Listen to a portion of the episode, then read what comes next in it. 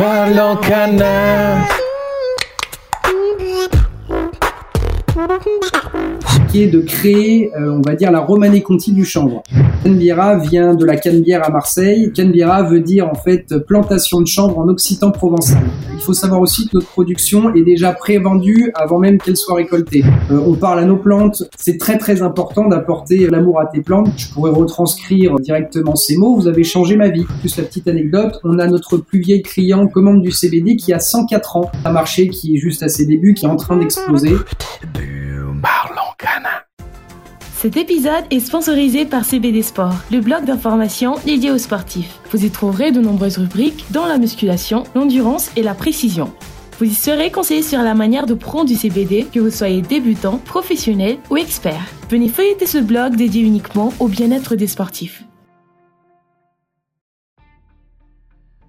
Bonjour sur Parlons Cana à la découverte du cannabis légal et du CBD en France et en Europe. Avant d'écouter notre prochain invité, je souhaite remettre un petit peu de contexte sur ce podcast. Alors, qu'est-ce que c'est Parlons Cana? C'est le monde du cannabis et du CBD que nous allons démystifier. Ici, on va parler CBD, THC, loi, production, laboratoire, produits, variétés et bien plus encore. Je m'appelle Mathias, je suis entrepreneur multirécidiviste dans le milieu du CBD et je vais à la rencontre des acteurs engagés qui feront le marché de demain. Je les interviewe sans filtre pour comprendre leurs techniques pour innover dans ce marché particulièrement contrôlé et restrictif. Vous allez le voir. Alors, nourrissons-nous de l'énergie extraordinaire des intervenants. Je vous souhaite une très bonne écoute.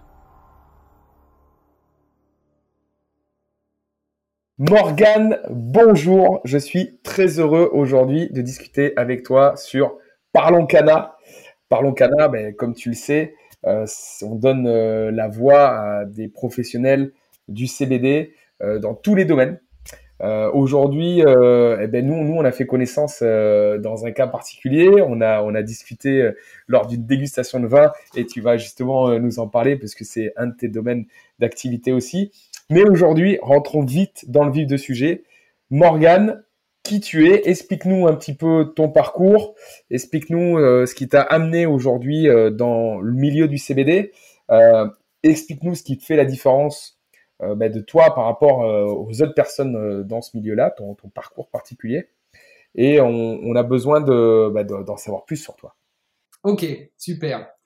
Alors donc, bah écoute moi, Morgan Imbert, euh, je suis donc un entrepreneur, euh, assez jeune entrepreneur, j'ai 35 ans.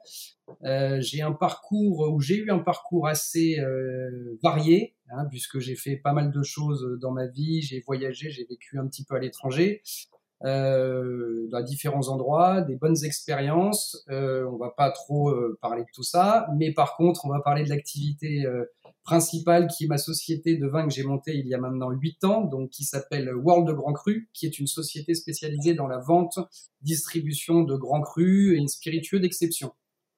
Euh, donc la philosophie de World Grand Cru, c'est de pouvoir proposer des flacons euh, bah, de luxe hein, qu'on trouve qu'on ne trouve pas à tous les coins de rue. Euh, pour des clients haut de gamme, euh, mais aussi bien pour des clients qui souhaitent euh, boire des jolies choses ou déguster de jolies choses sans forcément dépenser euh, des budgets astronomiques. Voilà, le but est de proposer soit des étiquettes, euh, des, des choses euh, qui ont une renommée internationale, parmi les plus beaux vins ou les plus grands vins du monde ou les plus grands spiritueux, mais aussi de jolies pépites qu'on ne trouve pas tout- dans tous les, dans tous les, chez tous les cavistes ou euh, à tous les coins de rue, euh, pour se faire plaisir à des prix euh, relativement abordables. Et je confirme. Je confirme pour avoir testé, je confirme. tu m'as régalé. La philosophie de World Grand Cru, voilà, c'est euh, des produits de qualité et un service de qualité. Euh, voilà, il faut savoir aujourd'hui que le service est quelque chose qui se perd et euh, on a vraiment voulu mettre ça en avant chez World Grand Cru puisque vendre un produit de luxe c'est bien, mais il faut le service qui accompagne. Voilà. C'est intéressant que tu parles justement de cette partie grand vin, puisque c'est une partie qui justement, dans le CBD, euh, bah, te, correspond, puisque tu as, voulu euh, dupliquer un petit peu ça dans, le milieu de CBD. Mais avant de nous parler de ta société sur le CBD, euh, qu'est-ce qui t'a amené au marché du CBD Parce que là, tu étais dans le vin. Et qu'est-ce qui a déclenché le fait de dire, bah, voilà, le CBD, c'est quelque chose qui m'intéresse, j'ai envie de, de bâtir quelque chose de beau là-dedans Alors, écoute, tout d'abord, bon, je suis toujours dans le vin. Hein, c'est une activité que je garde, évidemment, qui est mon activité principale encore aujourd'hui. Euh, Canbira, ça a été, euh, c'est venu d'une idée avec un ami d'enfance qui est aujourd'hui donc mon associé. Euh, Sébastien. Exactement. Euh, avec qui nous avons discuté il y a maintenant 3-4 ans et en fait bon on est déjà déjà des euh, on va dire des amoureux entre guillemets de la plante c'est une jolie plante qui est, qui est chouette euh, qui est plein de bienfaits et qui est très intéressante et quand le marché du CBD a commencé à faire parler de lui, ben on s'est tout de suite penché sur la, la, question en se disant voilà, il faut faire quelque chose, c'est un nouveau marché euh, et c'est un nouveau marché à prendre. Maintenant, il faut le faire, il faut le prendre il faut le faire bien. Voilà, voilà comment en fait on a décidé tout simplement de se lancer. C'est qu'on a entendu parler de, de, de, de, de l'ouverture entre guillemets du CBD et donc on a décidé de se lancer en se disant voilà, euh, si on y va, on y, on y va, mais on va au bout on va au bout de cette nouvelle aventure et euh, on, lance, ce projet. D'accord, mais c'est intéressant, mais là, par exemple, tout le monde a entendu que le marché du CBD allait exploser. Qu'est-ce qui a fait que toi, tu t'es dit, euh, nous, on peut faire la différence? Euh, quels, sont les talents que vous avez avec, Sébastien qui pourrait, qui pourrait dire, voilà, sur ce marché-là, on peut réussir, on peut faire quelque chose de différent hors du commun? Alors, euh, effectivement, alors déjà, je pense que le, le, le premier point, c'est de peut-être d'avoir intégré ce marché il y a quatre ans, parce que euh, il y a quatre ans, il y avait encore peu de monde dans le CBD. Euh, il y en avait quelques-uns, mais c'était vraiment les débuts. Et euh, en fait, nous, ce qui nous a, ce qui nous a intrigué, c'est de voir ce qu'on trouvait sur le marché, puisqu'évidemment, euh, quand le marché s'est un petit peu ouvert, on a tout de suite été se pencher sur ce qui se faisait. Et effectivement, ce qui nous a donné l'envie de se lancer encore plus, et aussi bien sur la partie production, c'était de voir qu'en fait, on a des produits qui sont, on va dire, très pauvres en qualité. Euh, c'était quelque chose qui nous correspondait pas du tout. Euh, on est, on est des deux entrepreneurs avec Sébastien. On aime faire les choses bien. Euh, on a une volonté de faire de, les choses correctement, avec une, une, belle motivation, avec des beaux produits. Et en fait, on s'est vite rendu compte que ce qu'on trouvait sur le marché, c'était pas des produits de qualité. Euh, et c'est là qu'on s'est dit, il faut lancer euh, la machine, mais il faut se mettre à produire. C'est-à-dire qu'on a monté deux sociétés, une agricole qui cultive et une commerciale qui distribue. Euh, L'étape de la production euh, française, 100% française, euh, qui est devenue d'ailleurs bio à terme, puisqu'on est, on est passé certifié EcoCert en agriculture bio, qui a été renlevé, mais on, on aura l'occasion d'en reparler pendant la loi qui est en train de revenir. Bon, bref, ça c'est une petite parenthèse. Voilà, c'était vraiment de cultiver le, le chanvre, euh, le, le, chanvre ou le CBD le plus, euh, le plus qualitativement possible. Et effectivement, venant du monde des grands crus euh, euh et le fait de vouloir vendre des produits haut de gamme, la philosophie en fait qu'on a vite décidé ou qu'on a vite prise, on va dire, c'était c'était de fabriquer, de créer, on va dire, la Romanée Conti du chanvre. Pour tous ceux qui connaissent pas le vin, la Romanée Conti, c'est probablement le plus vin, le vin le plus, emblématique au monde euh, et très certainement le plus cher. Euh, c'est des bouteilles qui sont euh, très très difficiles d'accès évidemment puisque le monde s'arrache les 6000 bouteilles produites par an. Euh, et ben en fait on s'est dit on va faire la Romanée Conti du chanvre, on veut faire le meilleur chanvre possible du marché. Ça ça a été la première étape. Alors juste pour, pour te couper une petite seconde, tu m'as parlé là donc tu as la partie société production tu as la partie société commercialisation, c'est ça? Tu as séparé dans deux sociétés? Exactement. Alors, euh, pourquoi tu as séparé? Pour revenir déjà sur la partie production, tu produis euh, donc en France, dans le sud de la France, à côté euh, d'Aix-en-Provence? D'Aix-en-Provence. On travaille sous serre. Alors pareil, sous serre, en fait, pourquoi? Parce que aujourd'hui, euh, il est, c'est important de bénéficier de notre ensoleillement dans le sud. Hein. On a une des régions les plus ensoleillées de France. Donc euh, autant profiter de la chaleur et du soleil pour nos jolies plantes euh, et pour leur apporter euh, tous les besoins nécessaires. Donc l'indoor, c'était déjà quelque chose qui était rédhibitoire pour nous puisque euh, en termes de côté, euh, en termes écologie, d'écologie, on n'avait pas de, on n'a pas trouvé ça intéressant. C'est des, euh, c'est un gouffre en termes d'électricité, etc., etc. Donc faire de l'indoor aujourd'hui, je pense que c'est plus spécialement envisageable. Enfin, c'est envisageable, mais c'est à des coûts exorbitants et on est loin d'aller euh, d'aller dans ce côté euh, écologique où on veut euh, faire attention à notre planète. Donc ça, je pense que c'était un premier point important. On s'est rendu compte aussi, puisqu'on l'a fait dans, dans les premiers tests au début, la culture en extérieur, c'est bien, mais on ne contrôle pas tout. Ça, c'est le problème de, du monde de l'agriculture, c'est que euh, on peut donner tout, on peut avoir toute la bonne volonté du monde, la culture, on dépend malheureusement des intempéries, de la météo, euh, de, de, tout ce qui se passe, des entrants, des insectes, etc., etc. Donc, euh, on s'est vite rendu compte que, pareil, la culture extérieure, c'est trop compliqué. Si on veut faire de la qualité, il faut pas faire de, de, de l'extérieur, puisqu'on ne contrôle rien. Euh, quand il pleut, on a les, les buds qui sont gorgés d'eau. Euh, ça peut faire du poids, ça peut casser les plantes. On peut avoir euh, des chenilles qui vont bouffer les buds. On peut avoir euh, des problèmes d'araignées rouges. De, de, on a la pyrale du buis, puisqu'en plus, comme on cultive tout en bio, on peut pas traiter comme on veut avec, avec des, produits chimiques, évidemment. Donc, on a des traitements bio, mais forcément, les traitements bio sont pas toujours aussi efficaces que certains gros traitements lourds. Mais malheureusement, ça, on ne peut pas les utiliser. Enfin, on est content de pas les utiliser, mais du coup, c'est un peu plus compliqué de se débarrasser de tous ces, de tous ces, euh, on va dire ces, euh, ces intrus ou tous ces entrants qui arrivent sur les plantes. Donc ça, c'est pareil. On a vite compris que si on voulait maîtriser complètement la culture, il fallait faire de la culture sous serre pour, euh, pour enfin, travailler dans un environnement le plus propre possible et le plus sain possible. Voilà, afin, afin de sortir des, fleurs. De... Et, là, tu me parles de, donc de, de production, mais tu, tu, viens du vin. Comment tu t'es lancé là dans cette production-là? Euh, est-ce que tu avais une base euh, en agriculture? Est-ce que tu avais quelque chose de spécial ou tu t'es dit euh, allez, je, me lance, j'y vais, je tente? Alors, moi personnellement, pas du tout. Je viens pas du monde de l'agriculture. Mon associé, oui, puisque lui est producteur de lavande et sa famille est maraîcher sur plusieurs générations. Donc, effectivement, c'est quelqu'un qui vient du, milieu de la terre, hein, de l'agricole. Et donc, il a ses, connaissances et ses capacités. Euh, se lancer dans la culture, c'est pas toujours évident. On a essuyé beaucoup de plâtre, on a eu beaucoup de beaucoup de soucis dans les premières cultures, dans la façon de cultiver le chanvre, parce qu'on a suivi des conseils. Au début, on a cultivé ça euh, comme du plein champ en fait, donc euh, c'était des millions de graines ou des milliers de graines qui étaient semées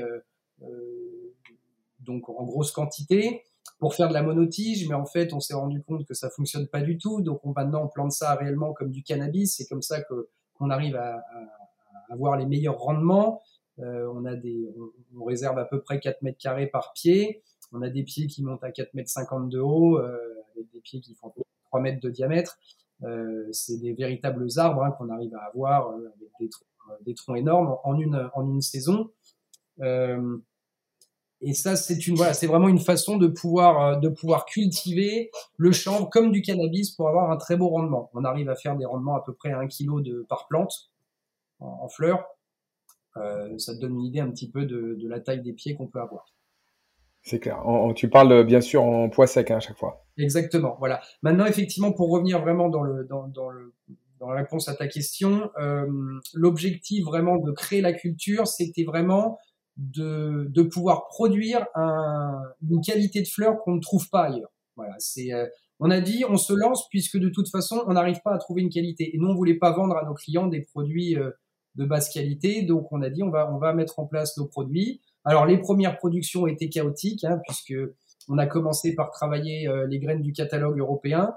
Euh, on a vite compris que c'était euh, c'était pas des, des, des variétés ou des génétiques qui étaient destinées à faire de la fleur donc nous, on est parti de ces graines, malgré tout, de ce catalogue européen qu'on a retravaillé, qu'on a croisé. On a mis en place une partie recherche et développement au sein de notre entreprise pour pouvoir élaborer des nouvelles génétiques, des nouvelles variétés que nous mettons, qui sont propres à nous-mêmes, qui sont certifiées en dessous de 0,2. C'est là, on va dire, la plus grosse difficulté. Alors, je rentre un peu plus dans le détail, mais c'est là que c'est la plus grosse difficulté d'élaborer des génétiques. Élaborer du cannabis, on peut faire des croisements, c'est facile. Comme on n'a pas de limite de taux, euh, on peut, on peut, on est capable de produire et de pondre ce qu'on veut.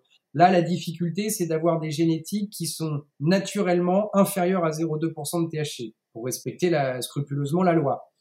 Donc, ça veut dire que tu les traites pas pour enlever euh, d'une partie de THC. Complètement. Voilà, nos plantes sont entièrement naturelles. J'insiste bien. On ne fait pas de washing. Alors, la petite anecdote pour ceux qui ne connaissent pas le washing, c'est du lavage, c'est ce qu'on appelle du lavage au CO2 en fait, on vient passer les, les fleurs euh, dans des machines de CO2 supercritiques qui sont à la base des machines pour extraire euh, l'huile du, du, CBD, enfin des fleurs, extraire de faire de l'huile de CBD. Donc on met ces fleurs dans, dans, cette machine, on vient injecter du CO2 qui vient capter les cannabinoïdes, mais pas que, évidemment aussi les terpènes, les terpènes qui se, sont les molécules qui sont responsables du goût et de l'odeur, et on va venir retirer à ces fleurs euh, les cannabinoïdes pour faire réduire les taux, donc le THC, mais pas que, le CBD, le CBG, le CBN, bref, tous les cannabinoïdes, ainsi que les terpènes. Conclusion, on se retrouve avec une fleur qu'on appelle nous du foin, hein, clairement, parce que en fait, c'est une fleur qui est dépourvue de tout ce qui était bon dans la plante. Il n'y a plus de cannabinoïdes, il n'y a plus de terpènes, et il n'y a plus de bienfaits, parce qu'il n'y a plus de cannabinoïdes. Et qu'est-ce qu'on vient faire pour essayer de rendre la plante un peu sexy? On vient reterpéniser avec des terpènes naturels de cannabis, des odeurs, d'amnésia, de kush, de ce que vous voulez, euh, pour justement apporter un côté un peu plus sexy. Mais finalement, en fait, on se retrouve avec une fleur qui est complètement euh, neutre et qui est dépourvue de tout, de tout bienfait, de toute bonne chose. Euh, et ça, c'est terrible. Et ça, c'est ce qui est au marché français aujourd'hui. C'est 99% du marché vend aujourd'hui de la fleur rocher qui vient de Suisse, d'Italie, du Luxembourg. Alors, Italie, Luxembourg, puisque bah, c'est passé par la Suisse. Hein. Euh, la Suisse ayant une limite à 1%, eux, ils s'embêtent pas, ils font du washing sur les fleurs. Certains ne se prennent même pas le, la tête pour faire du washing et vont carrément en fait distribuer les fleurs sur des taux à 0,8 ou 1%. Donc on retrouve aussi beaucoup de fleurs sur le marché français qui ne respectent pas les taux. Hein, si vous les faites analyser, qui vont se retrouver sur des 0,8 ou des 1% de THC, dignes de ce qu'on peut trouver en Suisse.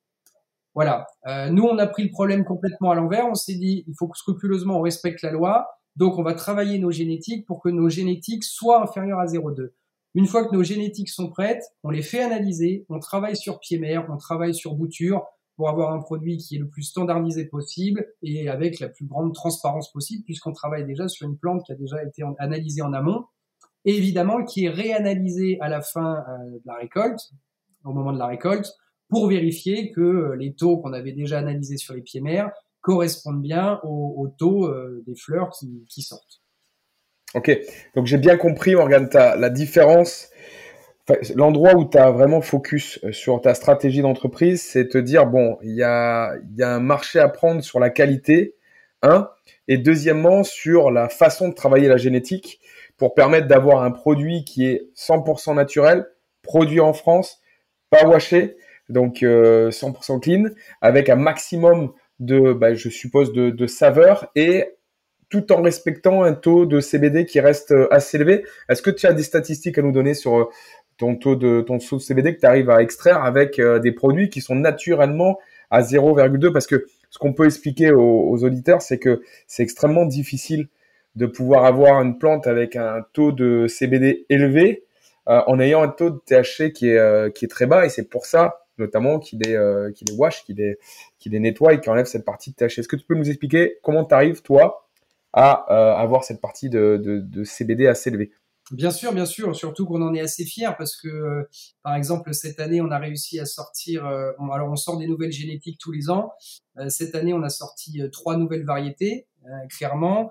Euh, qui sont donc la rosea que vous pouvez retrouver sur euh, Canbira, sur notre site en ligne. Donc il y a la rosea, euh, l'améthyste, qui est une nouvelle améthyste qu'on a retravaillée. On en avait une l'année dernière, mais on a complètement changé le profil de notre améthyste, qui est une base de purple en fait.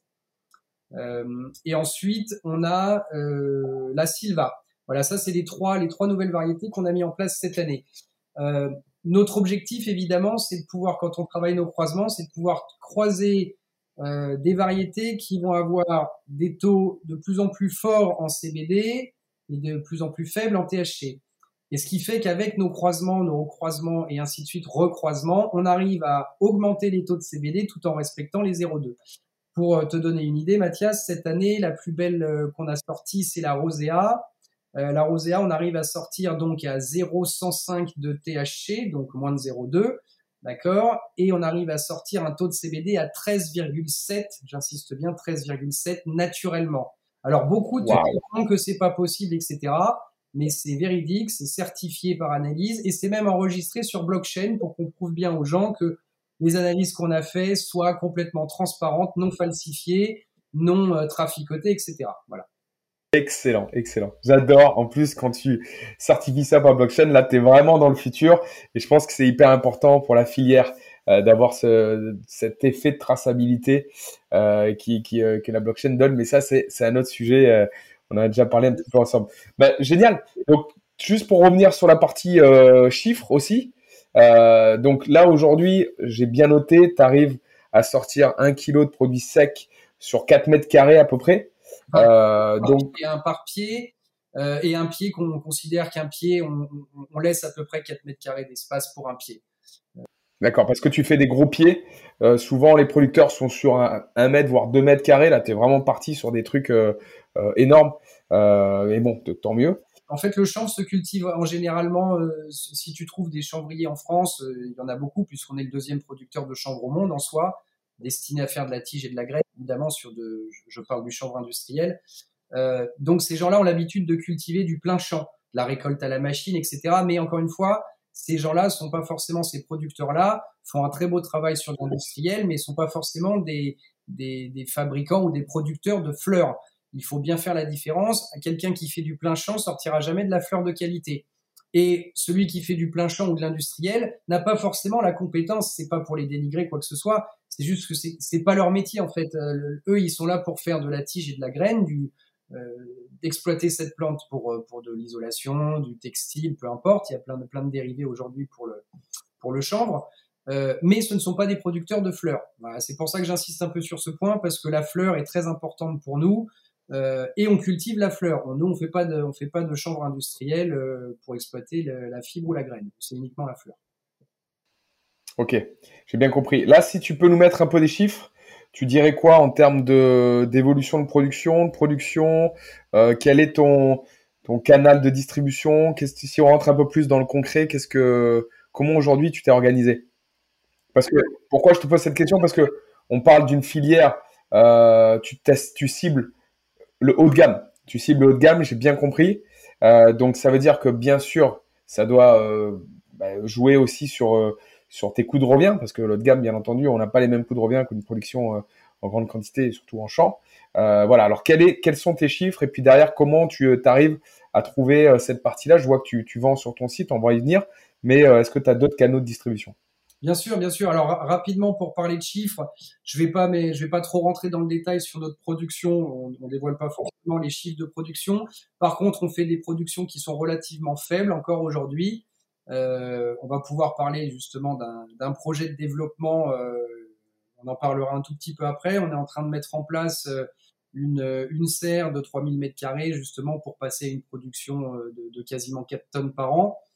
Euh, donc ça, c'est c'est un travail euh, qui est en cours. hein. On est en train de travailler avec une levée de fonds. Pareil, je vais pas trop m'étendre sur le sujet, mais voilà, on travaille le dessus. On est en train de mettre en place cette levée de fonds euh, pour pouvoir installer cette serre euh, sur 2022, courant 2022, euh, pour produire justement la même qualité qu'on fait déjà aujourd'hui, mais à, à grande échelle.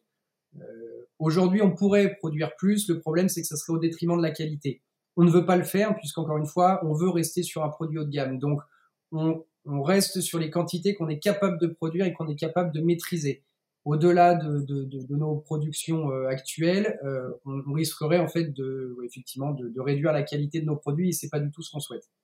Je comprends. Et donc, tu le vends sur ton site Canobiera, c'est ça? Exactement. Alors, on vend sur. Euh, donc pour la petite information rapide, Canebiera en fait est le nom qu'on a donné à notre boîte, à notre société, c'est notre marque en fait. Euh, vient de la Canebière à Marseille, qui, euh, qui donc Canebiera veut dire en fait plantation de chanvre en occitan provençal.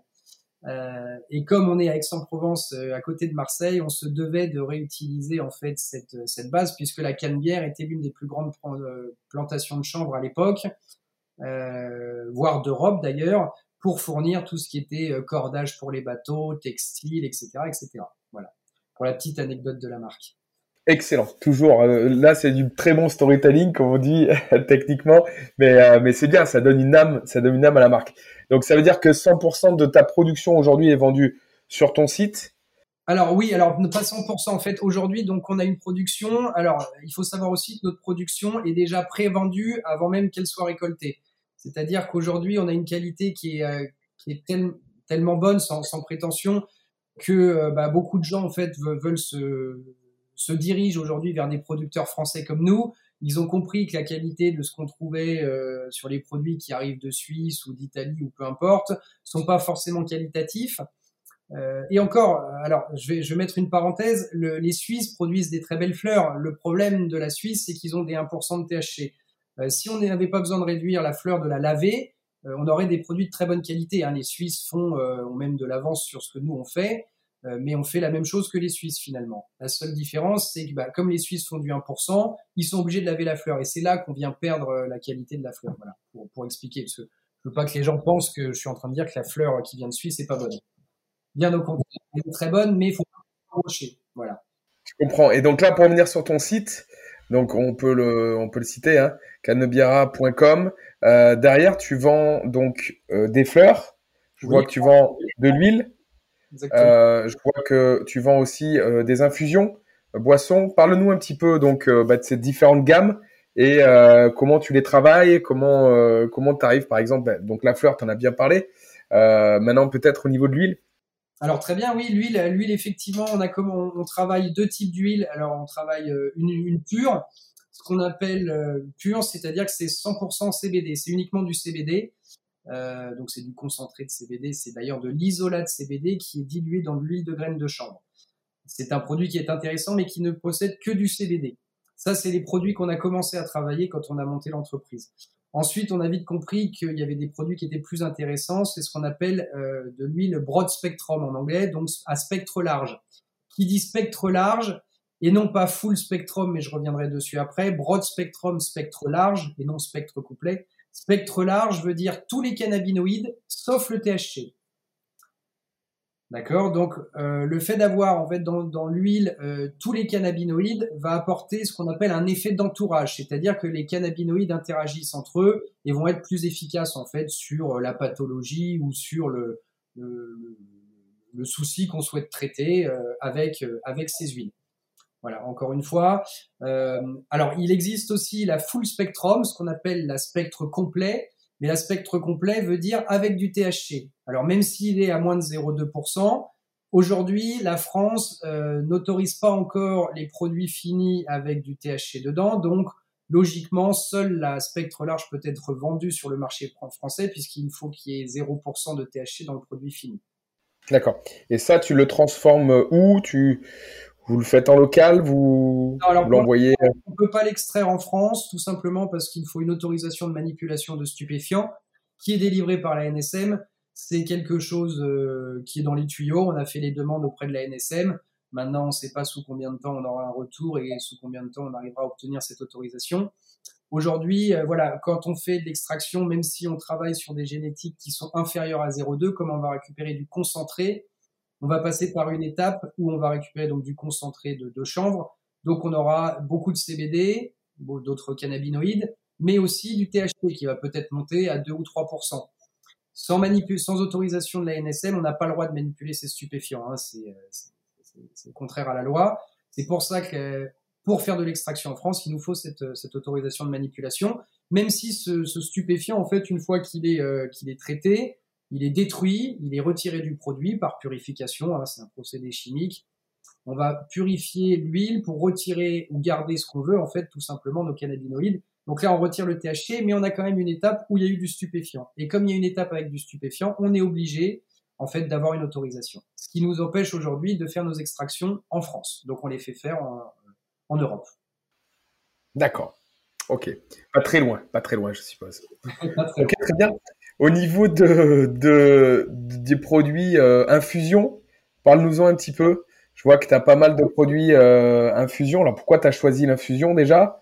Et, euh, et, voilà, qu'est-ce qui fait la différence sur, votre, sur vos produits infusion là? Ouais, ouais, super. Alors écoute, les infusions, c'est parti d'un, c'est parti d'une volonté de faire des, des sortes de donc de tisanes infusion. Hein, quand je dis euh, infusion, parce que certains euh, vont vendre de la fleur, vont appeler ça infusion ou pot pourri, etc. Nous, on a bien fait la distinction entre les fleurs séchées. On vend de la fleur séchée, alors qui, euh, nous, on ne la vend pas pour comme un produit à fumer, évidemment. Euh, c'est un produit qui peut être vaporisé, qui peut être utilisé de différentes façons. La vaporisation est, un très bonne, euh, une très bonne méthode d'utilisation puisqu'il n'y a pas de combustion, il n'y a pas de mélange avec du tabac, etc. On ne le fume pas. Euh, D'ailleurs, nous on déconseille de fumer la fleur. Après, évidemment, chacun en fait l'usage qu'il souhaite, mais on pousse pas la, vente de fleurs séchées pour la consommation sous combustion, mais plutôt sous vaporisation. Euh, ensuite, donc, on a donc les huiles, on en a parlé, et on a les infusions, les vraies infusions, donc qui sont destinées à s'infuser, hein, comme un thé, comme une tisane, tout simplement. Et en fait, euh, bah, on a récupéré quand on quand on quand on manucure nos plantes, donc quand on récolte nos plantes, on récupère toute la trime euh, qui est très qualitative parce qu'elle vient de nos fleurs ultra qualitatives. Donc on récupère toute la trime. Alors trim, rentre en détail sur la trim, c'est-à-dire la, la taille de la fleur, c'est ça? Voilà, la trime en fait, on vient faire une manucure de la fleur. On fait ça euh, pour te montrer, on fait ça avec un petit bud cutter, hein, ça s'appelle comme ça. Donc on vient, on vient manucurer les buds à la main et on va récupérer tout ce qu'on a coupé de la bud. Donc il y a des petits bouts de feuilles, des petits bouts de bud, euh, c'est mélangé.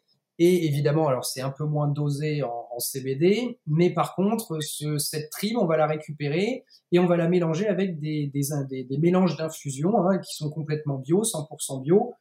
Et on a donc créé euh, six, euh, six infusions différentes. Alors six, pourquoi six? Parce qu'on voulait euh, partir sur des goûts différents. Donc on a une après repas, une détox, une détox ayurveda, une infusion fruits rouges, une infusion paradis fruité, fruits exotiques. Voilà, c'est des profils assez différents pour qu'il y en ait pour tous les goûts, tout simplement. Voilà. Et nos produits, alors pour le coup, les infusions, bon comme le reste, mais les infusions plaisent énormément. beaucoup de gens se régalent le soir avec une infusion. On va pas dire que c'est le, produit le plus efficace en termes de consommation de CBD. Hein, L'efficacité aura la, plus grande sera sur de l'huile, euh, puisque c'est une, généralement une prise. Alors euh, sur certaines personnes, soit en cutané, soit en sublingual. Chacun décide de le prendre comme il veut.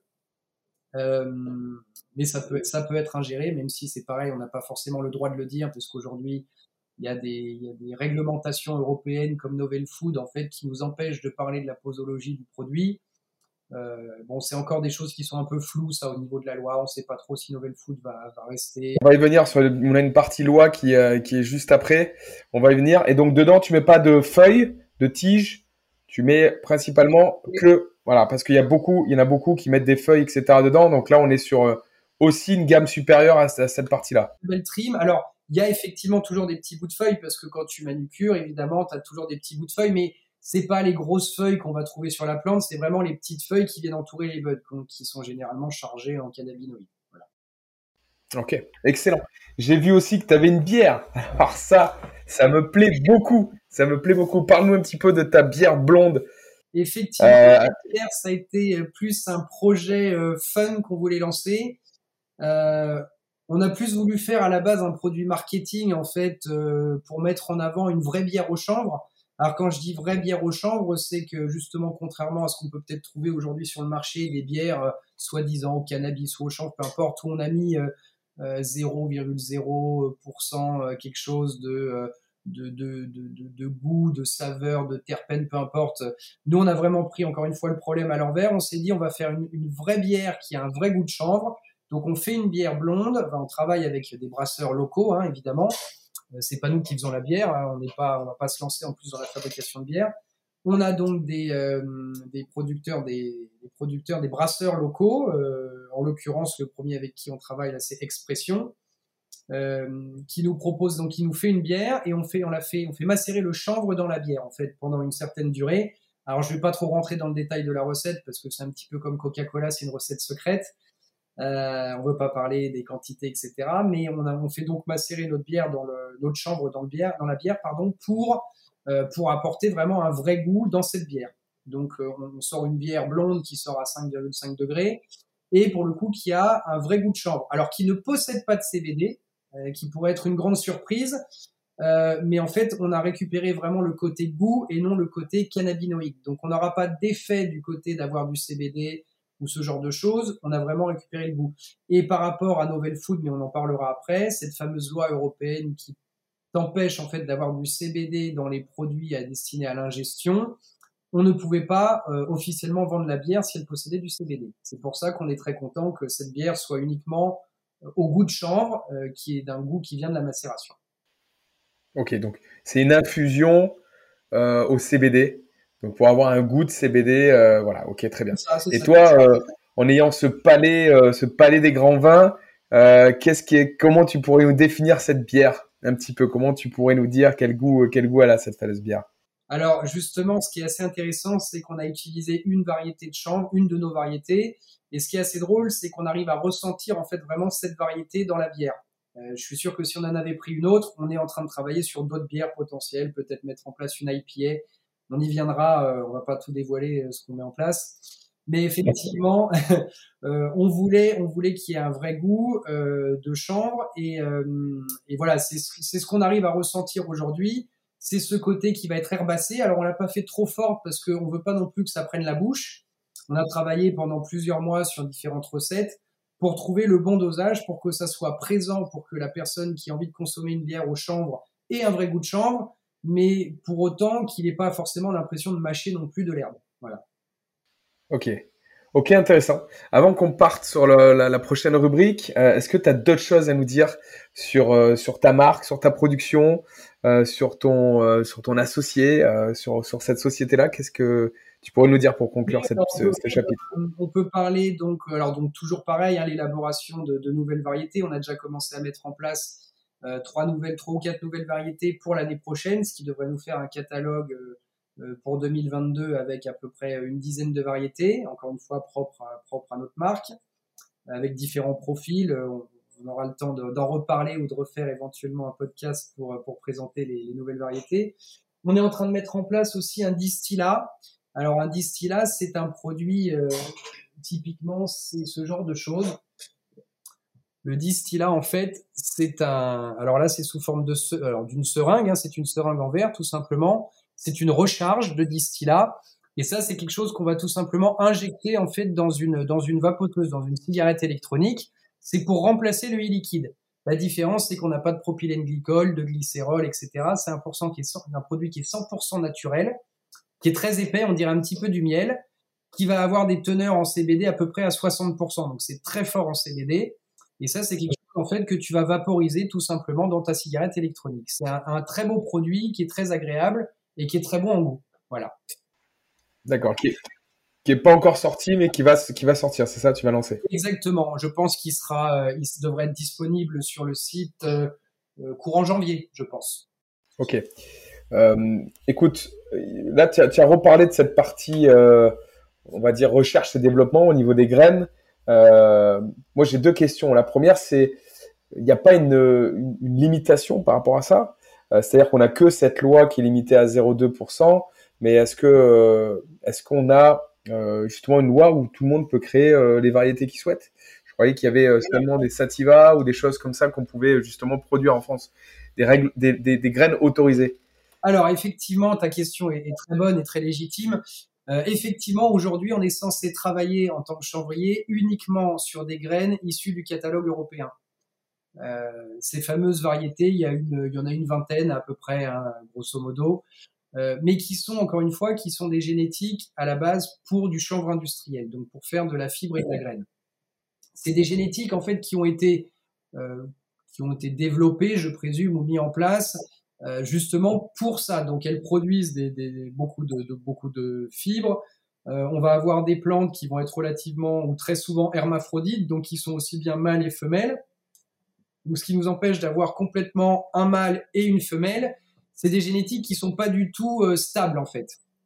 Donc on a vite compris, même si on n'a pas le droit, que si on veut faire de la fleur de qualité, il fallait qu'on sorte malheureusement entre guillemets des clous par rapport à cette loi qui nous impose de travailler sur des graines du catalogue européen pour justement mettre en place des génétiques. Même si on est parti de ces graines, hein, à la base, on, a, on, on est parti de ces variétés qu'on a restabilisées par croisement, etc. Encore une fois, ça c'est pareil, sans rentrer trop le détail de ce qu'on fait, parce que ça reste, ça reste euh, confidentiel en, interne de notre société.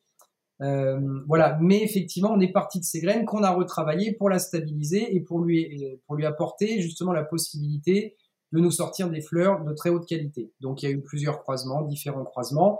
Et effectivement, euh, pour répondre à ta question, donc normalement on devrait travailler déjà que les graines du catalogue, et ensuite on ne devrait planter que des graines. La, le, le, bouturage n'est pas forcément aujourd'hui autorisé, encore une fois. Mais si on suit un petit peu la loi et le marché, c'est très contradictoire parce qu'en fait, on veut nous imposer de travailler sur des graines du catalogue européen, mais on n'a aucune standardisation de produit, on n'a aucune euh, aucune linéarité sur le produit, euh, et à côté, on voudrait avoir une transparence aussi sur les produits qu'on fabrique.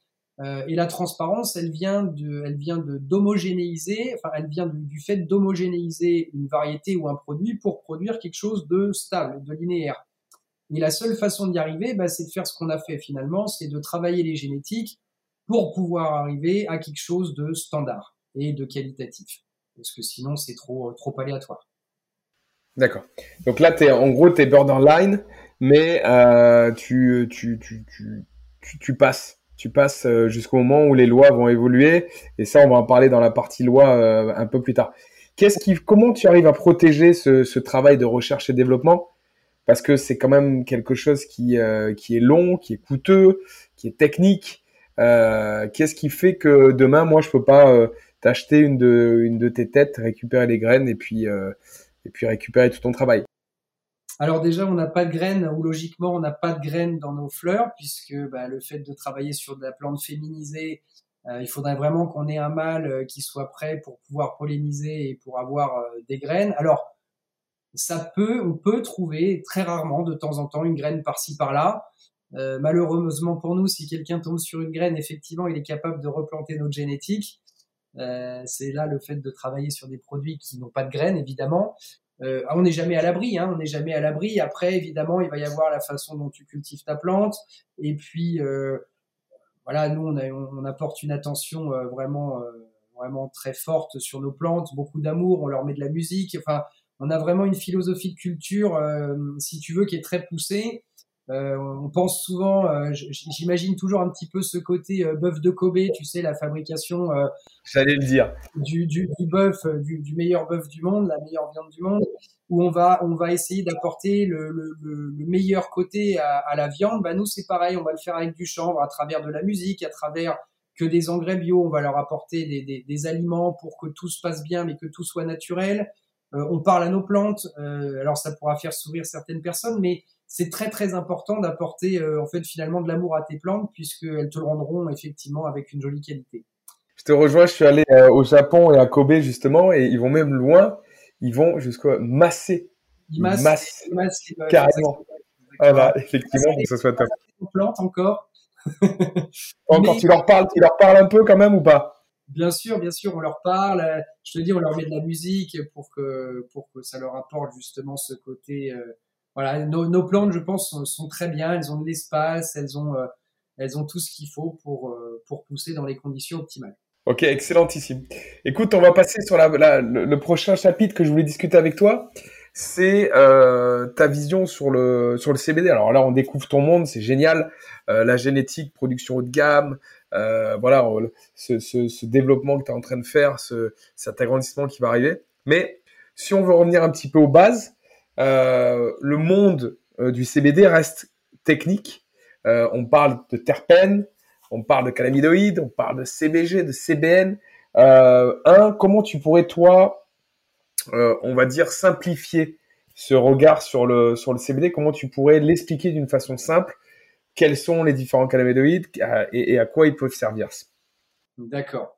Alors aujourd'hui, effectivement, le, on parle, on parle principalement de CBD puisque c'est la molécule peut-être avec laquelle on a le plus fait d'études. Alors pas forcément nous en France, mais beaucoup aux États-Unis et en Israël puisque ce sont les deux pays les plus avancés en fait sur le sujet, aussi bien cannabis que chanvre, hein, euh, que CBD.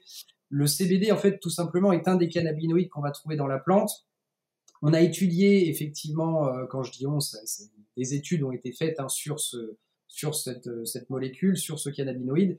Et effectivement, on a compris que, ce, ces, ces cannabinoïdes avaient énormément de, bienfaits, alors thérapeutiques, mais pas que, euh, sur, sur l'être humain. Euh, voilà. Alors donc le CBD donc est une est une molécule aujourd'hui qui donc qui a été étudiée effectivement comme je disais, qui qui va en fait quand elle va se mettre dans les récepteurs qu'on a dans notre corps, hein, dans, dans le corps humain, va apporter en fait un effet général de bien-être, de détente et de ouais de, de, relaxation.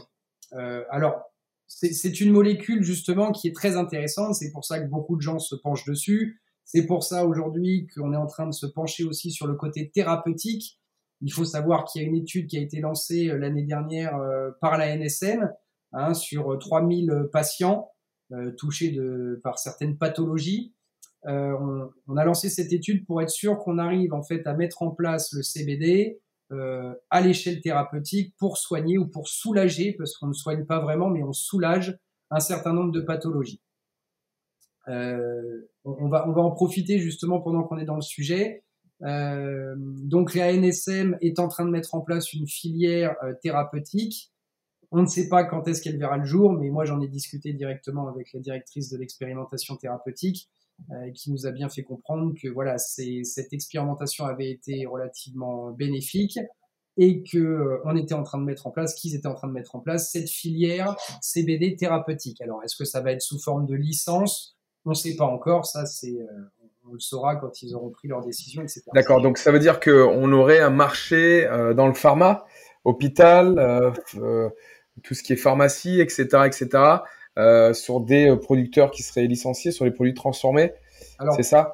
Potentiellement, potentiellement, puisque si tu veux, cette expérimentation thérapeutique, elle a été faite euh, sur des produits qui sont fournis par des producteurs, je crois, canadiens en l'occurrence. Donc, euh, alors c'était bien parce que c'était une expérimentation et on n'avait pas encore de producteurs français capables de fournir peut-être des certaines quantités ou, euh, ou un produit justement, comme on en a parlé, standardisé, homogène, etc. C'est pour ça qu'on a été voir les Canadiens. Mais évidemment, le but étant de faire travailler les Français et donc les sociétés françaises et les producteurs français pour faire du 100% français. Euh, on est le premier, on est le deuxième pays producteur de chanvre au monde. Euh, on a toute la capacité de mettre en place, de cultiver notre chanvre et de, le transformer, en, enfin, d'en faire un produit thérapeutique, euh, sans aucun problème. Maintenant, effectivement, il va falloir qu'on cadre tout ça, que, la loi se cadre à ce niveau-là, au niveau du thérapeutique, puisque le, potentiel est juste énorme. Si tu veux, aujourd'hui, ce qui est intéressant aussi à discuter, c'est qu'on a beaucoup de gens qui consomment nous, par exemple, chez Canbira, on a énormément de clients qui nous consomment, euh, qui nous achètent, pardon, principalement de l'huile.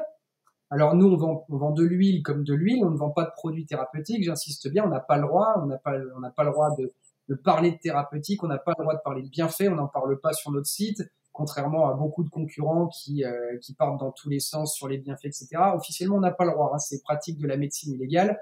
Euh, autant te dire, ça peut être, ça peut être très pénalisant et, très coûteux pour les gens qui se font taper sur les doigts. Bref, euh, donc on n'a pas le droit de parler de thérapeutique, mais aujourd'hui, nous, on se rend compte que tous les clients, ou 99 ou 98% des clients qui nous commandent de l'huile, sont des gens qui sont malades, c'est-à-dire qui ont des pathologies lourdes.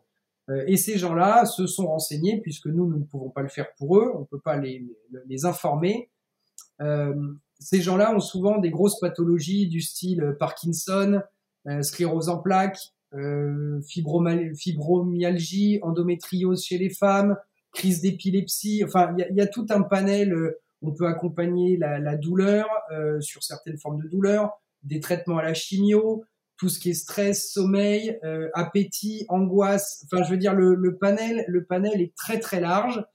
Aujourd'hui, on n'a pas le droit d'en parler, mais je pense que le, le, jour où on va passer ce cap thérapeutique, ça sera une très belle avancée pour notre pays, puisque on a un produit qui est qu'on peut apporter à tous ces gens-là, qui souvent d'ailleurs n'ont pas de solution annexe parce que nous on a beaucoup de clients par exemple qu'on traite, euh, qu'on, je vais retirer qu'on traite, on a beaucoup de clients à qui on vend des produits pour les accompagner, euh, même si nous on est là juste pour le vendre leurs produits, euh, des gens qui sont touchés par Parkinson. Aujourd'hui, Parkinson, c'est 100% de réussite au CBD. Et pour te donner des retours, par exemple, de certains de nos clients, on a des clients qui ont arrêté. Alors attention, je dis pas ça pour pousser les gens qui ont la maladie de Parkinson à faire la même chose. C'est juste un constat, c'est que on a beaucoup de gens qui ont des gros traitements lourds chimiques euh, pour Parkinson, qui aujourd'hui ne sont pas soulagés avec ces traitements chimiques. Ils passent au CBD, ils continuent leur traitement chimique, ils se rendent compte que le CBD est efficace et ils se rendent aussi compte qu'en arrêtant leur traitement chimique, le CBD continue à être autant efficace et en fait, ils vivent très bien sans leur, traitement chimique en utilisant juste de l'huile du CBD. Euh, l'oncle de Sébastien, notre mon associé, a été un de nos premiers clients euh, qui a la maladie de Parkinson.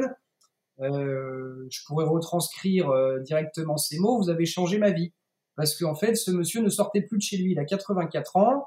Il était tellement tout le temps en crise de Parkinson, de blocage, etc., nerveuse, que en fait, il pouvait plus sortir. Il était cloîtré chez lui avec des traitements chimiques très lourds. Aujourd'hui, il a plus du tout de traitement chimique, il a tout arrêté. Alors c'est son propre choix, encore une fois. On n'est pas là pour parler de conseils, de prise ou de pas prise. On n'est pas médecin. On ne donnera pas de conseils thérapeutiques ou médicaux. C'est pas notre job. Il y a des médecins pour ça. Par contre, le constat est que cette personne est passée complètement au CBD. Aujourd'hui, il sort, il va se promener, il retape un bateau, etc., etc. C'est quelqu'un qui vit euh, finalement comme toi et moi, avec la maladie de Parkinson. Voilà. Donc, on a effectivement, on a effectivement le CBD qui va être, euh, alors pour parler du CBD, parce que c'est principalement la molécule qui nous intéresse en ce moment, euh, on va on va pas parler de THC parce que le THC est présent dans le cannabis, mais on n'a pas encore le droit de faire du cannabis. Peut-être qu'un jour on y viendra et on aura aussi euh, peut-être la possibilité de cultiver et d'apporter, parce que le, THC en l'occurrence a énormément de bienfaits aussi thérapeutiques hein, qui sont reconnus pour soulager ou soigner des cancers, etc. On, a, pu prouver dans des études, américaines que on arrive à, à, détruire des cellules cancéreuses sur des rats avec du THC, par exemple. C'est une superbe avancée. Mais on va pas trop en parler aujourd'hui parce que la France, on a complètement fermé le sujet sur le cannabis. On y viendra probablement et très certainement un jour quand euh, on ne sait pas quand nos, nos, nos, chers politiciens auront envie de passer le, le cap. Voilà. Maintenant pour le, pour le CBD, euh, c'est une molécule aujourd'hui en fait qui va toucher finalement tout le monde, puisqu'on va avoir déjà plusieurs cas de figure. On va avoir les malades. Ensuite, on va avoir tous les gens qui sont sous addiction. Addiction d'opioïdes, par exemple, addiction à l'alcool, addiction aux drogues. Très clairement, on peut arriver à faire décrocher quelqu'un qui est dépendant au cannabis grâce au CBD parce qu'il va avoir la sensation de fumer du CBD, il aura plus d'effet psychoactif. Euh, L'OMS a quand même déclassifié le CBD comme substance psychoactive, non toxique, non, addictive. Pas moi qui le dis, c'est l'OMS. Hein. Donc, euh, on a réussi à prouver justement que cette molécule était très bien. On l'a même autorisée aux Jeux Olympiques, par exemple, pour la récupération musculaire pour les, pour les sportifs. Donc ça, c'est aussi un autre créneau. On a les malades, on a les, les dépendants, on a les sportifs, donc euh, tout ce qui va être récupération musculaire, euh, beaucoup de, sports intenses comme le MMA, le CrossFit, euh, le vélo, peu importe. On a pas mal de sportifs qui en prennent pour justement pour améliorer leurs conditions. Et ensuite, on va avoir effectivement la quatrième, catégorie, pardon, qui est le bien-être, à savoir tout ce qui est produits alimentaires, cosmétiques, boissons, etc., etc. C'est en fait le, le CBD est enfin, possède un panel ultra large de, possibilités, de choses à faire avec. On a des chefs qui commencent à faire des gâteaux. Enfin bon, voilà, il y, a beaucoup, beaucoup, beaucoup de dérivés aujourd'hui sur le CBD. C'est énorme le potentiel qu'il peut y avoir sur le CBD. Moi, j'aimerais bien que tu insistes sur une partie, puisque on a toujours, tu sais, dans le, le marché, les politiques aussi l'utilisent souvent, cette mauvaise image euh, qui est liée entre le THC et le CBD. Quand on commence à parler de cannabis, bon voilà, tout de suite, c'est le THC qui, euh, qui ressort en première ligne. Euh, alors que la partie CBD où on arrive justement à décrocher de ses addictions, euh, ça peut être euh, quelque chose de fantastique pour remettre beaucoup de personnes euh, dans, dans le chemin bah, du travail qui ont, qui ont décroché avec un abus potentiel de THC ou à l'école, etc.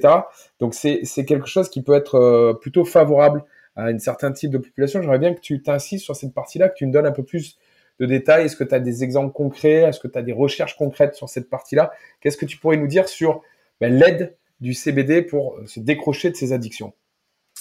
Euh, alors nous, nous, encore une fois, ça c'est pareil, euh, des, des, études, euh, là j'en ai pas spécialement à te citer, c'est des choses qui, peuvent se préparer en amont ou t'en citer euh, en recherchant tout ça.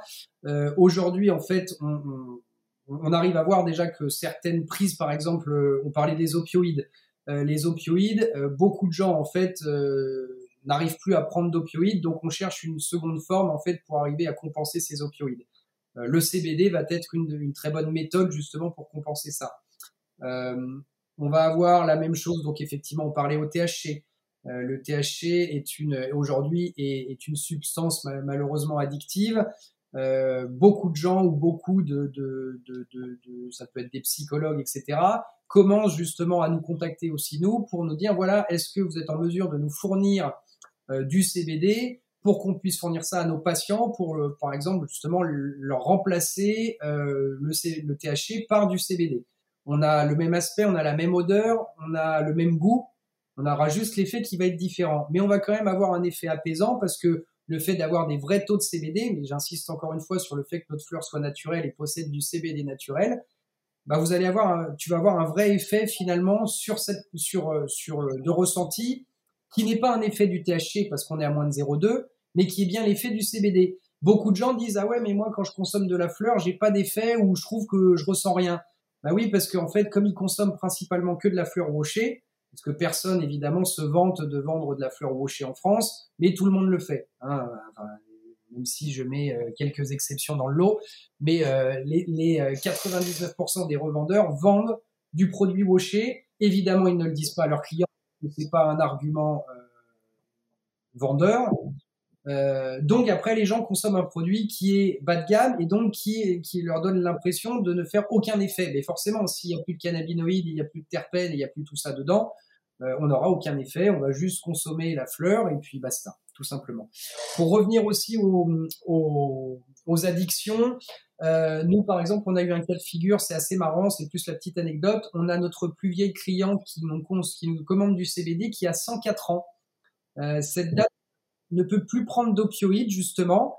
Donc en fait, c'est sa fille qui est un, qui est euh, pas infirmière pardon, qui est pharmacienne, qui nous a contacté et qui nous a dit voilà ma ma, ma grand-mère ne peut plus prendre d'opioïdes ou ma mère ne peut plus prendre d'opioïdes, donc on, on, lui cherche un, une molécule en fait capable de la soulager sur ses douleurs etc. mais naturelle.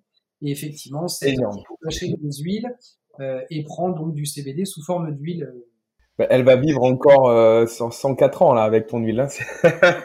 J'ai l'impression. Donc elle tient bien et effectivement elle consomme du CBD. Donc c'est chouette de voir déjà qu'on le consomme à tout âge.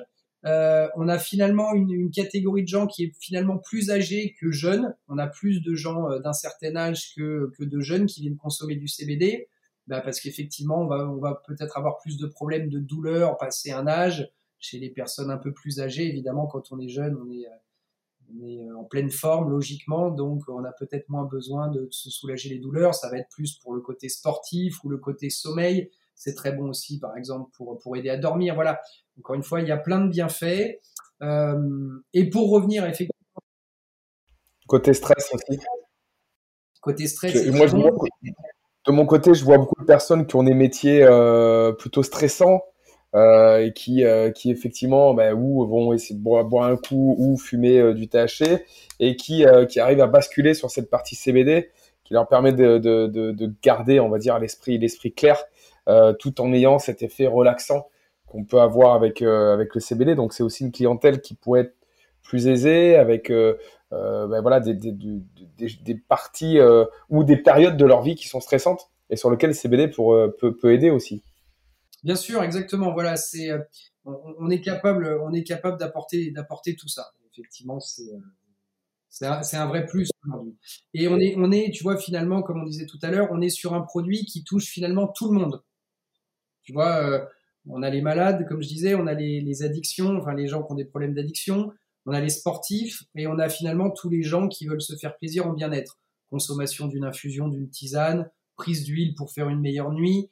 Euh, voilà, euh, effectivement, quelqu'un qui va être un peu en colère, qui va avoir plutôt quelqu'un un tempérament assez colérique, quelques gouttes par exemple sous la langue, et puis et puis hop, ça y est, tu, en fait tu redescends, ça t'apaise, ça te calme, et, euh, c'est un produit qui est, vraiment fantastique aujourd'hui. Euh, c'est malheureux qu'on n'ait pas pu le mettre en place avant et qu'on n'ait pas encore ouvert plus officiellement, mais je pense que ça, ça va être des questions sur la plusieurs, la quatrième partie qui, qui, qui, mais, génial. J'ai même pas besoin de faire transition. Tu m'offres ça sur un plateau. Effectivement, là, on va passer sur la partie euh, CBD et loi. Euh, je sais que des personnes comme toi, Morgane, ont, ben, ont subi beaucoup de choses. Euh, ça, il faut être bien accroché quand même pour être dans ce dans ce marché-là. Euh, surtout toi qui es attaqué il y a plusieurs années. Euh, il y a beaucoup d'entrepreneurs qui pourraient se dire waouh, ça c'est c'est un yo-yo. en plus avec beaucoup de, choses qui sont passées dans les médias, des personnes qui sont fait arrêter, des boutiques qui ont été fermées, des procès qui ont été faits. Je veux dire, il faut quand même être bien accroché pour se lancer dans ce marché-là. Tant que c'est pas encore ben, bien carré, il y a cette baston qu'on a entre l'Europe, la France, la France qui veut pas lâcher. Euh, voilà, quelle est ton analyse, toi déjà, sur cette partie loi? Mais avant, la première question que je vais te poser, c'est pourquoi la France freine des deux pieds euh, alors qu'en Europe, on a, on a d'autres pays qui, euh, qui sont plutôt open? Pourquoi la France Qu'est-ce la France a peur de quoi? Quelle est ton analyse à ce sujet? Pourquoi la France freine sur ce dossier-là? Alors, euh, alors j'ai pas forcément, évidemment, toujours, je vais plus te donner un point de vue. Je pense qu'on est déjà, la France est un pays relativement conservateur. Euh, et tu sais, on est très à cheval sur nos valeurs et sur des choses qu'on a instaurées. C'est assez bête, mais le français est très comme ça. Donc je pense que déjà, il y a ce côté euh, effectivement euh, français euh, où on a décidé que déjà on a interdit le cannabis dans les années 90, si je dis pas de bêtises, quelque chose comme ça. et en fait, on a fait on, on, a fait toute une montagne de ce produit, on l'a rendu illégal, illicite parce que on a décidé que c'était pas bon. et en fait, finalement, on a mis des barrières par rapport à tout. Aujourd'hui, alors, il y, a plusieurs points en fait finalement à prendre en compte. Ta question est très bonne. Euh, je veux pas non plus trop me mettre de monde à dos en répondant à cette question, mais et très sincèrement, euh, il y a plusieurs points. En fait, le premier, euh, qui n'est pas un vrai point, on parle, on parle souvent de santé publique. Euh, c'est une conversation que j'ai eue avec le ministère de l'Agriculture qui m'expliquait que la fleur allait être réinterdite, etc. Enfin, que c'était leur souhait, etc. Et je leur ai gentiment posé la question en leur demandant pourquoi ils souhaitaient ou pourquoi ils, veulent que la fleur soit interdite. Et la réponse qu'on me donne, tu vas voir, qui pour moi ne tient en aucun cas debout, euh, c'est on a un problème de santé publique, c'est-à-dire que ce produit peut être consommé sous forme de fumée, donc de combustion, dans lequel on peut mettre d'un ajout de tabac, donc qui dit combustion, goudron, tabac, potentiellement cancer, etc. Euh, alors, je sais très bien à quoi tu penses, Mathias, et c'est exactement ma réaction. Comme j'ai répondu à cette euh, très très gentille dame, en fait, vous me dites que le, le, le, CBD est un produit qui peut être fumé, donc on l'interdit, mais à côté de ça, on vend du tabac dans tous les, chez tous les buralistes, qui est en vente légale, mais ça c'est normal. Donc on a des millions de gens qui meurent de cancer du poumon tous les ans, euh, de maladies euh, cardiovasculaires, peu importe, à cause du tabac, hein, de problèmes du tabagisme. Mais ça, en fait, c'est un faux problème. Alors pourquoi? Parce que bah, le tabac, il est taxé. Aujourd'hui, le CBD, il n'est pas taxé. Alors ça, c'est un peu moi qui le dis, mais finalement, on se rend compte que c'est une vraie réalité. Euh, Aujourd'hui, on a un produit qui est taxé, qui tue des gens, mais c'est pas grave. Euh, on a de l'autre côté un produit qu'on essaye de faire euh, légaliser ou de rendre légal sur le marché, où on a du mal à le faire passer, alors qu'en plus, il peut être consommé sous d'autres formes que sous la combustion. Tout à l'heure, on parlait de la vaporisation, on parle d'extraction de, sous forme d'huile etc. Donc, on a un produit qui peut être consommé. Euh, donc, c'est un faux problème. En fait, parler de problème de santé publique, pour moi, c'est un mauvais argument. Et d'ailleurs, quand je lui demande pourquoi alors on n'a pas interdit le tabac, elle me répond oui, bah vous comprenez, les études sur le tabac ont été réalisées après la légalisation. Vous vous doutez bien, on va pas couper le tabac, on va pas interdire le tabac du jour au lendemain. Bah pourquoi pas en fait, puisqu'on a bien réussi à interdire le cannabis du jour au lendemain. Voilà, donc encore une fois, ça c'est déjà un premier argument pour moi qui ne tient pas debout je te donne plus, euh, Mathias, mon point de vue là sur ce sujet parce que. Mais t'as raison, on est là pour ça. J'ai pas la science infuse, mais voilà, c'est ce qui ressort un petit peu des échanges que j'ai pu avoir avec des ministères ou avec euh, avec d'autres personnes un peu haut placées. Donc ça, c'est le premier argument, la santé publique. Le deuxième argument, qui pareil ne tient pas debout, c'est au niveau des forces de l'ordre, on va avoir un problème pour contrôler parce qu'en en fait, on se dit, euh, qui nous dit pas que les commerçants qui vendent des fleurs vont s'amuser à aller vendre des fleurs qui sont supérieures à 0,2 euh, donc en fait finalement des stupéfiants. Euh, bah, j'ai envie de dire en fait finalement c'est un petit peu pareil dans n'importe quel marché parce que demain euh, pourquoi on viendrait pas moi me reprocher en me disant bah monsieur Humbert vous vendez de l'alcool donc euh, qui me dit pas que vous vendez de l'alcool frelaté. Et qui qui va pas aller dire au buraliste qui me dit pas que vous vendez des cigarettes de contrebande.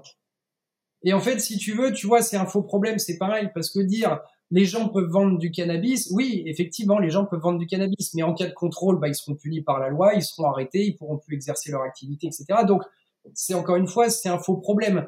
Euh, dans ce cas-là, on interdit l'alcool, on interdit le tabac, on interdit, en fait, on interdit tout ce qui peut être euh, potentiellement euh, du même acabit. Donc, soit on légalise tout, soit on interdit tout, mais on peut pas faire un choix aléatoire, même s'il n'est pas finalement si aléatoire que ça, parce qu'encore une fois, ça va plus loin.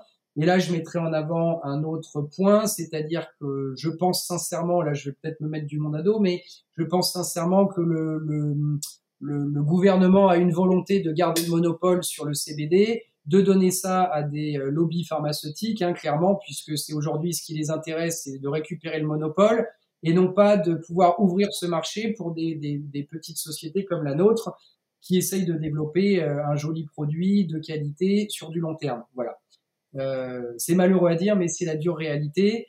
je pense qu'on ferme parce qu'on veut cadrer ce marché, mais le cadrer avec, bah, avec des intérêts, encore une fois. D'accord.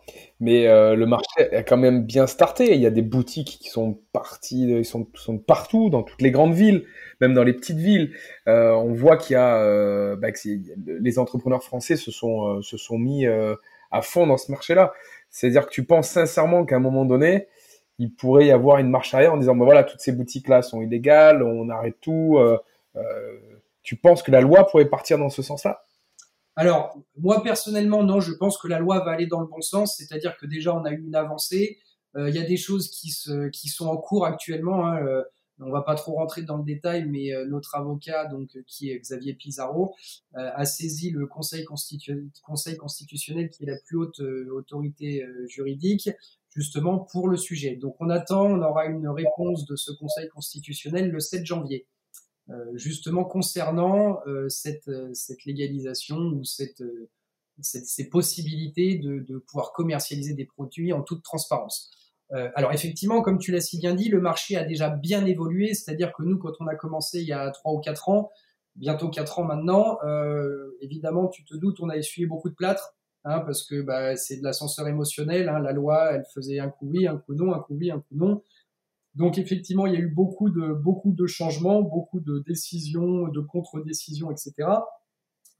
Euh, Aujourd'hui, on commence à prendre une bonne tournure. C'est d'ailleurs pour ça que bah, on voit autant de boutiques. En fait, le problème, c'est qu'au lieu d'avoir mis un cadre euh, sur un produit, on a laissé faire, on a laissé un flou juridique qui a permis justement aux acteurs, bah, comme tous les revendeurs qu'on trouve aujourd'hui, de pouvoir se lancer sur un marché qui est borderline, comme tu l'as si bien dit tout à l'heure, mais qui n'est pas finalement complètement interdit, parce qu'on va jouer en fait sur euh, principalement sur deux lois. La première, c'est la loi française qui interdit la culture de la fleur, qui, enfin, qui limite l'utilisation du chanvre à sa tige, euh, à ses fibres et à ses graines, d'accord?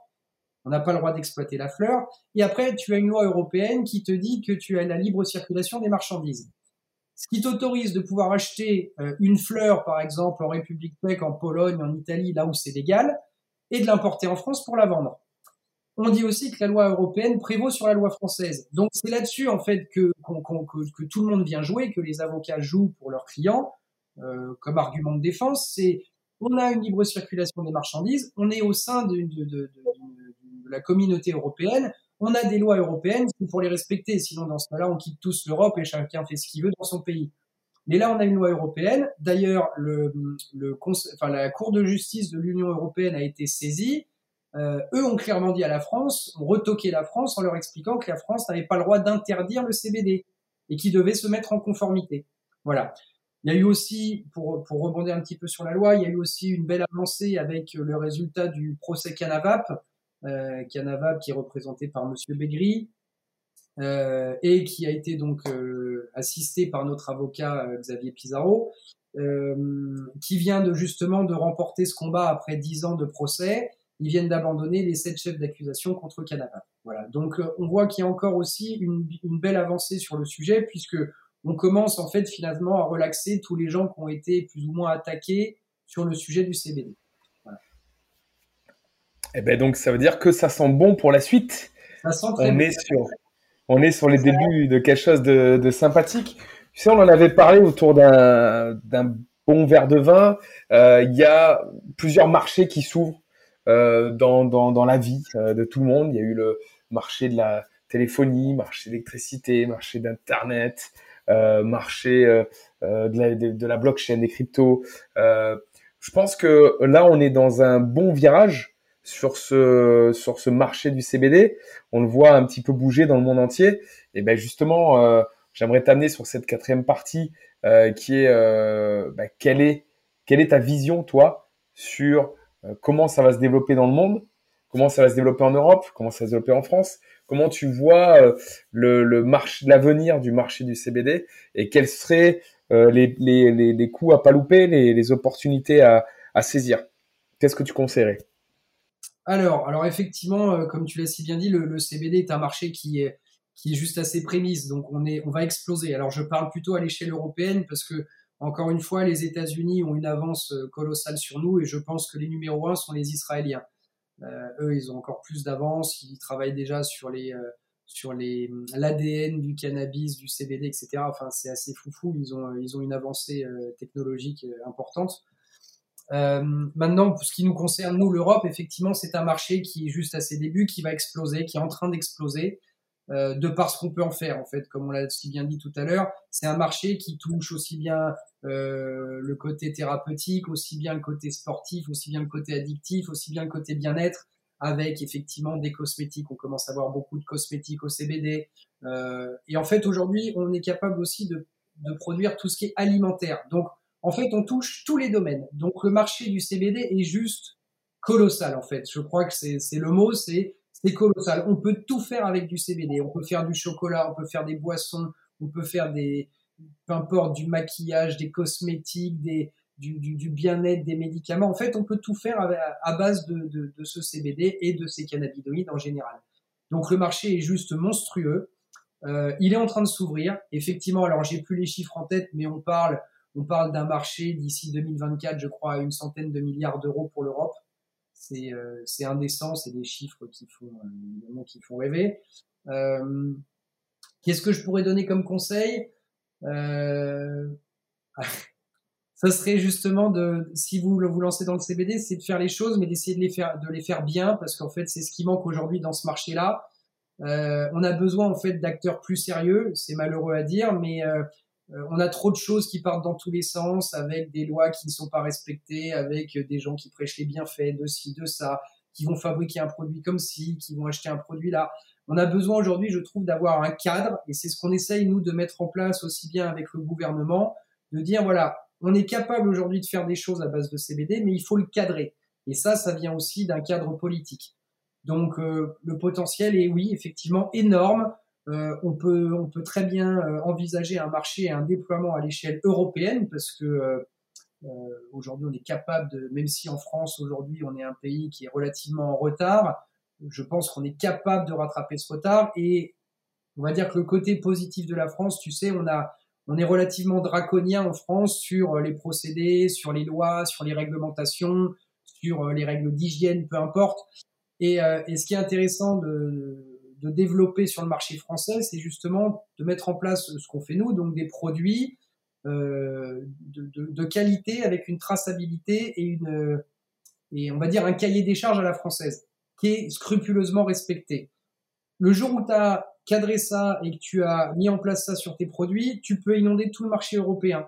Et on aura probablement parmi les plus beaux euh, produits de qualité puisqu'on a un cadre qui est encore peut-être plus restreint ou plus euh, plus exigeant.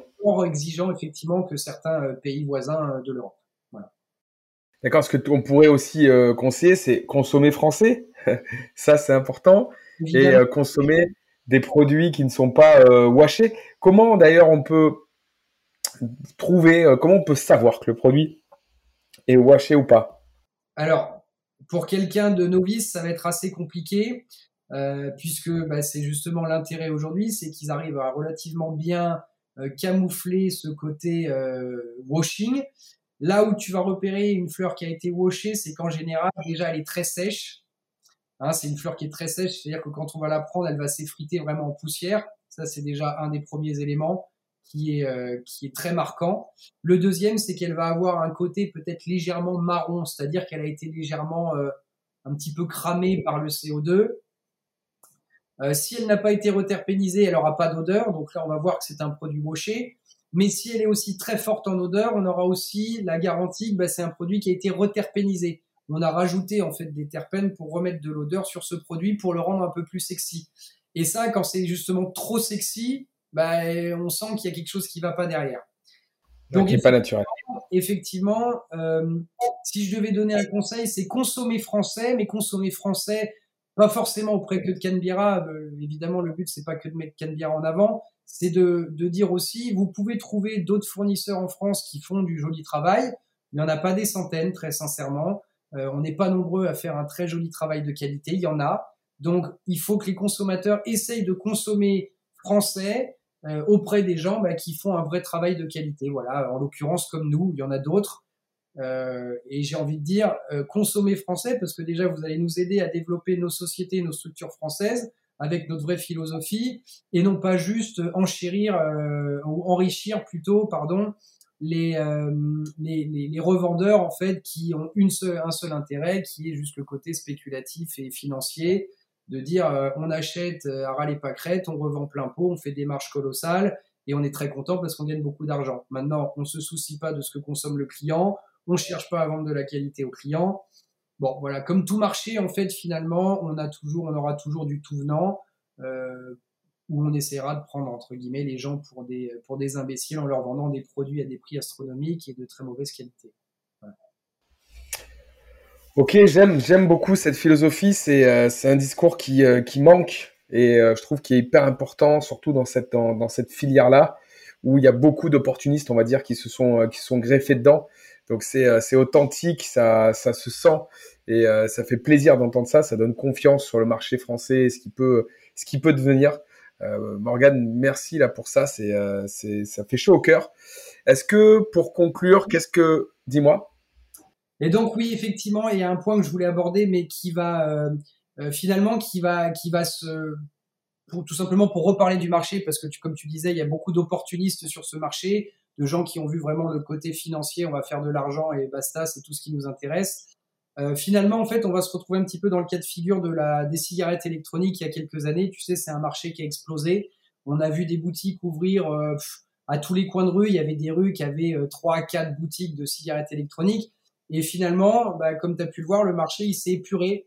En fait, les gens ont commencé à disparaître parce que bah, on a, on a, gardé en fait finalement sur le marché que les gens qui étaient sérieux, les structures qui étaient les plus sérieuses et les plus compétentes et les plus peut-être qualitatives.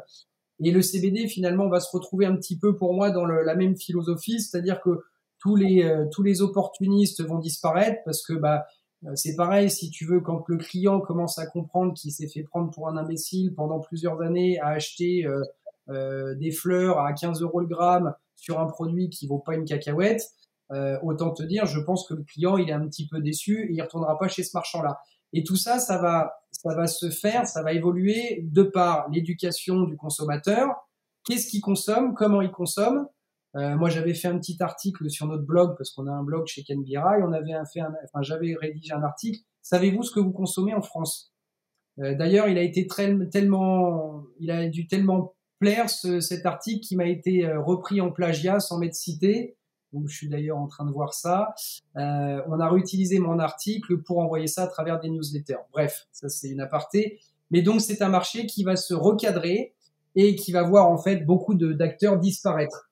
La seule, la seule chose, c'est que ça va, ça va prendre un peu de temps. Mais voilà, on va, on va retrouver un petit peu le même, la même philosophie que la, cigarette électronique il y a une dizaine d'années. Je comprends. Et, et d'ailleurs, c'est un peu comme tous les marchés. Euh, il y a toujours une explosion on l'a vu sur, sur Internet ou plein d'autres choses. Et après, d'un coup, bon, voilà, il y a un assainissement du marché. Et puis, les acteurs forts, euh, les acteurs de qualité, les acteurs engagés, la plupart du temps, euh, peuvent rester et euh, continuer à faire du business. Exactement. Et tu vois, si, si, je devais rebondir un petit peu sur Canbira, aujourd'hui, nous, notre société gagne peut-être moins d'argent que quasiment tous nos concurrents aujourd'hui.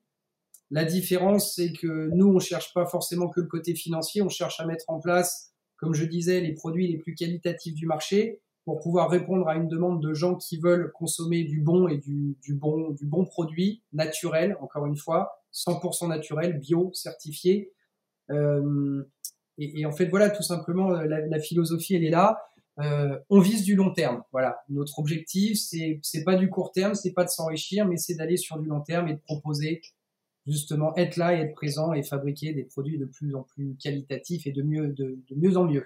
Meilleur. Bravo, écoute, tu l'as bien, Morgane, tu l'as bien transmis ça dans, dans ce que tu nous as dit aujourd'hui. Comment on peut te trouver? Par quel, sur quel can, canal ou quel canaux qu'on peut, euh, on peut te contacter? Euh, Donc, tu as bien sûr ton site, si tu peux le citer. Exactement. Et Alors, les réseaux, dites-nous, dis-nous un peu comment on peut te trouver. Alors effectivement, on a déjà notre boutique, euh, notre boutique euh, en ligne canbira.com, hein, que qui est euh, plutôt bien fait. On a, on a, on a beaucoup travaillé sur ce site. On a un très bon webmaster qui nous accompagne qui nous fait un travail fantastique. Et j'adore, à la fin, je, je, je, donne une petite anecdote, à la fin de ce site, tout en bas, il y a écrit créé par deux vrais amis.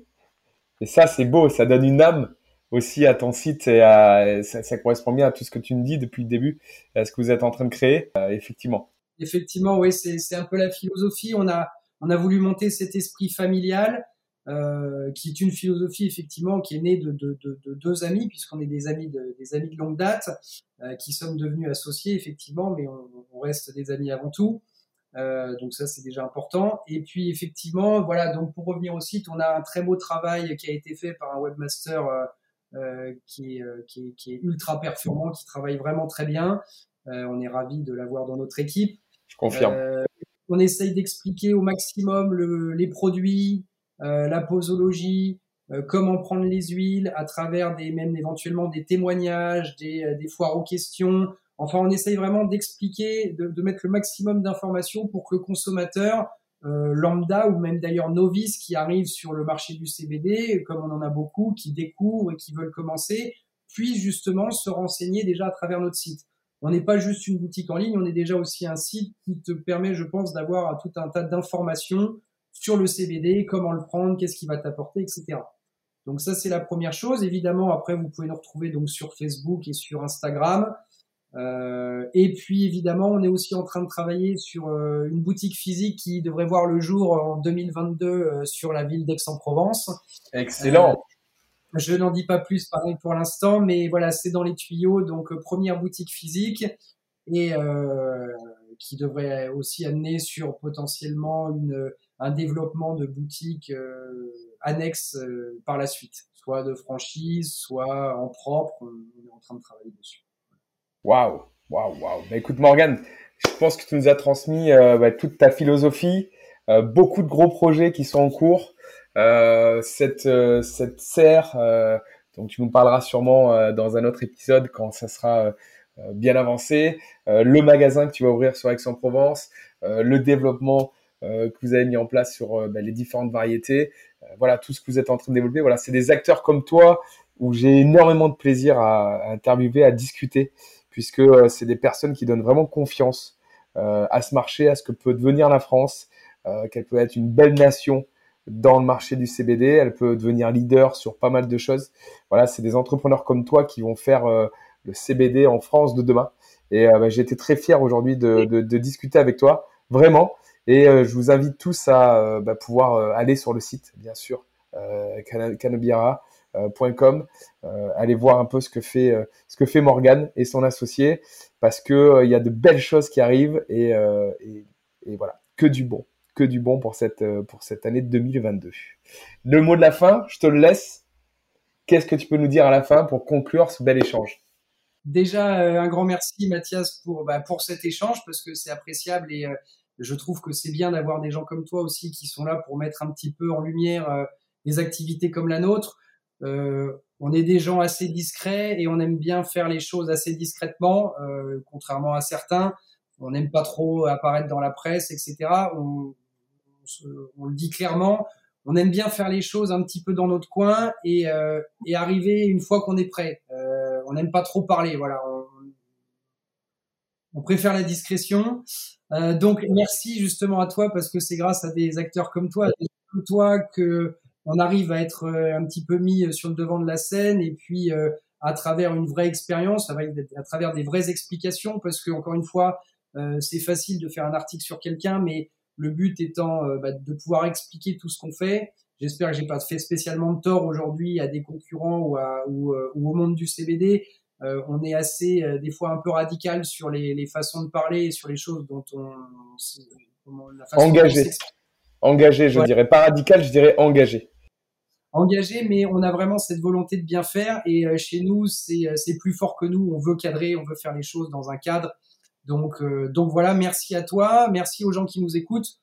Et puis, et puis, bah, si je pouvais laisser un petit mot à, à tous ces auditeurs, c'est essayer de vous renseigner très clairement sur les produits que vous consommez renseignez-vous, regardez, n'hésitez pas à poser les questions, regardez les prix parce que bah, le prix n'est pas toujours significatif. C'est pas parce que vous allez payer cher que vous aurez un produit de qualité.